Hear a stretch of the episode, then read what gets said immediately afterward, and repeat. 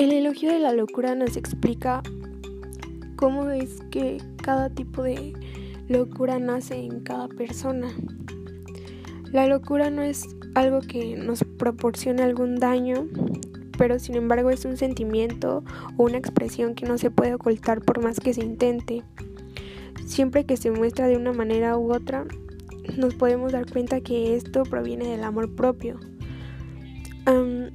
Asimismo, pues la locura es la fuente y el principio de la vida. O sea que básicamente gracias a esto nuestra vida tiene un poco de sentido o un poco de felicidad.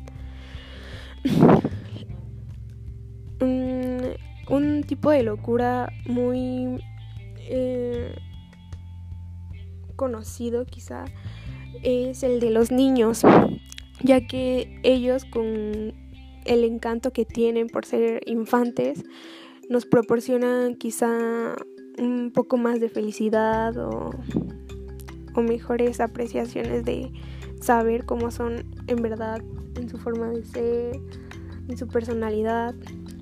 También eh, los maestros o los poetas, los filósofos nos proporcionan un tipo de locura, pero un poco más único y un poco más sabio, ya que quizás saben cómo sobrellevarlo, o saben o tienen diferentes tipos de ideas o pensamientos.